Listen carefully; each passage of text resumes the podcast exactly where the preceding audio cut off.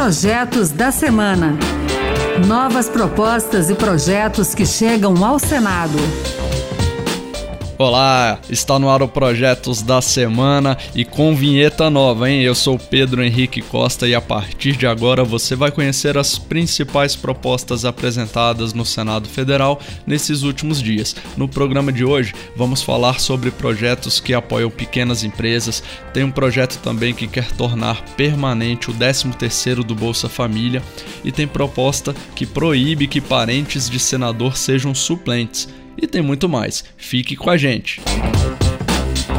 Vamos começar falando de economia o impacto da pandemia sobre as micro e pequenas empresas e sobre os empreendedores individuais é o foco desse projeto. A ideia é instituir uma moratória, ou seja, uma possibilidade de se adiar o pagamento das dívidas dessas empresas e empresários com o fisco. O senador Randolph Rodrigues, da Rede Sustentabilidade do Amapá, está sugerindo que os débitos relativos ao Simples Nacional, como ICMS e ISS, cobrados entre 30 de abril e 31 de dezembro deste ano sejam pagos somente a partir de junho do ano que vem.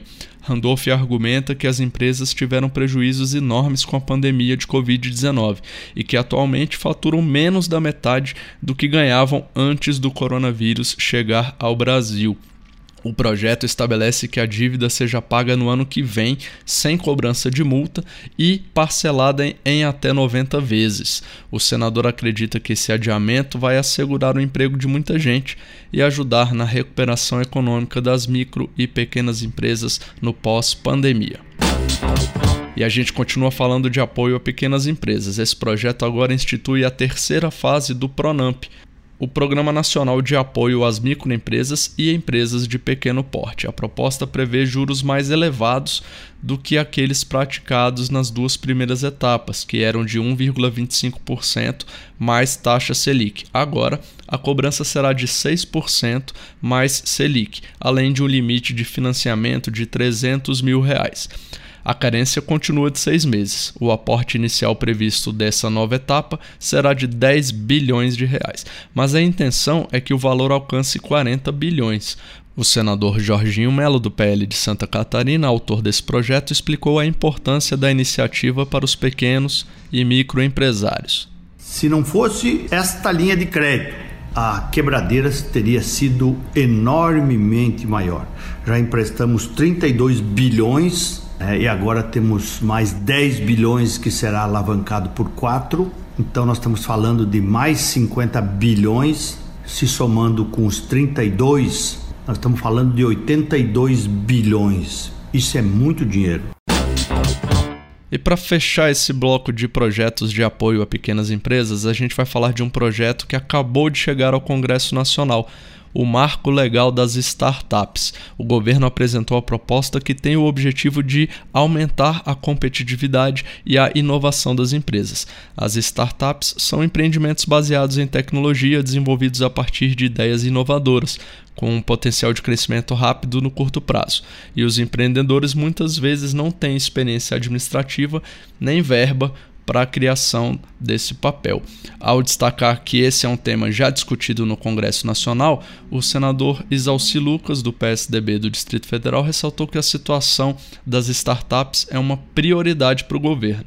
Ele defendeu, no entanto, desburocratizar da segurança jurídica e diminuir os riscos para novos investimentos. Esse marco é super importante, que é para a gente poder dar mais segurança jurídica né, e tentar também incentivar o setor privado e o setor público, cada um na sua possibilidade de incentivar para atrair novos investimentos. Esse projeto do Marco Legal das Startups começa a ser discutido na Câmara dos Deputados e depois vem para o Senado.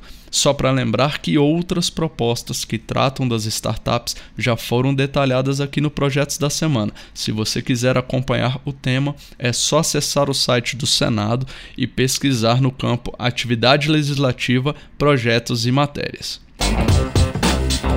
O assunto agora no programa interessa a quem tem direito ao Bolsa Família.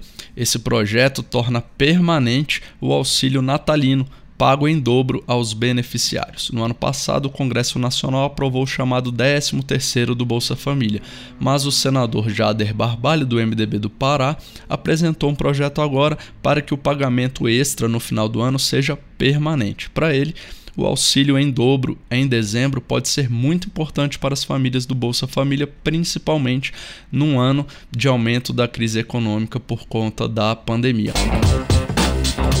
Um assunto que está sempre presente nos projetos apresentados pelos senadores aqui é o combate à violência contra a mulher. Nessa semana, o senador Plínio Valério, do PSDB do Amazonas, apresentou um projeto que obriga os condomínios residenciais a comunicarem às autoridades qualquer caso de violência doméstica nas áreas comuns ou no interior das habitações. Plínio Valério lembra que o Brasil é um dos países que mais sofre com casos de violência contra a mulher, crianças e idosos.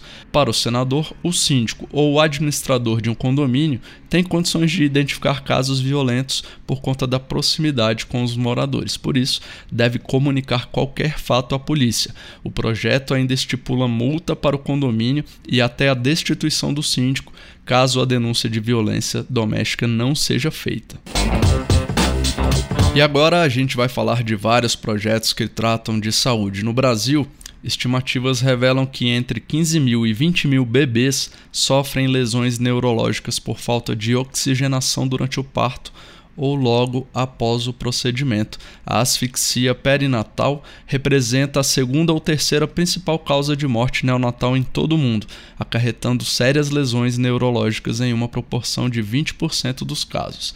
Entre as sequelas estão a perda motora ou sensorial em diferentes graus e a normalidade na função cognitiva. Pensando nisso, o senador Flávio Arnes, do Podemos do Paraná, defendeu a criação do Dia Nacional da Prevenção da Asfixia Perinatal, a ser celebrado em 25 de setembro.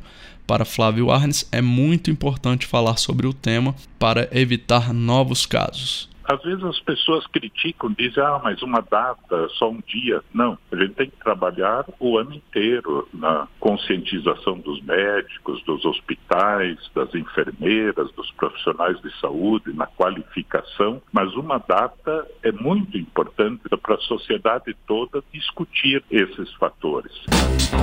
E a gente segue falando de saúde, agora sobre as vacinas de Covid-19 o senador Humberto Costa, do PT de Pernambuco, propôs a criação de uma comissão temporária externa do Senado para acompanhar o registro das vacinas contra a Covid-19 na Agência Nacional de Vigilância Sanitária, Anvisa. Segundo o senador, que é médico e já foi ministro da Saúde, um dos objetivos dessa comissão será impedir as ingerências políticas no processo do desenvolvimento e disponibilização das vacinas e garantir o acesso gratuito a toda a população. Pela proposta, a comissão, com participação de seis senadores titulares e seis suplentes, vai ouvir o ministro da Saúde e o diretor-geral da Anvisa. Sentimos de algumas colocações do presidente da República e de integrantes do governo uma espécie de tentativa de politizar um tema que não pode de forma alguma ser politizado. O tema das vacinas deve ser tratado de uma forma absolutamente científica, levando-se em consideração tão somente a eficácia, a segurança dessas vacinas. Por fim, vamos falar aqui de um projeto que muda as regras de suplência no cargo de senador. A proposta proíbe a eleição de familiares de senadores como suplentes. A vedação inclui cônjuge, companheiro, parentes em linha reta, de sangue ou por afinidade, até o terceiro grau. O autor, senador Fabiano Contarato, da Rede Sustentabilidade do Espírito Santo, citou o caso do senador licenciado Chico Rodrigues, do Democratas de Roraima. Investigado por suspeita de desvio de recursos públicos, ele será substituído pelo próprio filho, que é o primeiro suplente. Contarato se baseou em algumas jurisprudências que já vedam o nepotismo na administração pública. O senador considera alarmante uma chapa ao Senado ser formada por parentes. Então é isso, Projetos da Semana fica por aqui. No programa de hoje a gente falou de projetos que incentivam pequenas e microempresas. A gente falou também de proposta para dobrar o auxílio natalino do Bolsa Família e também projetos na área da saúde, principalmente no combate à Covid-19.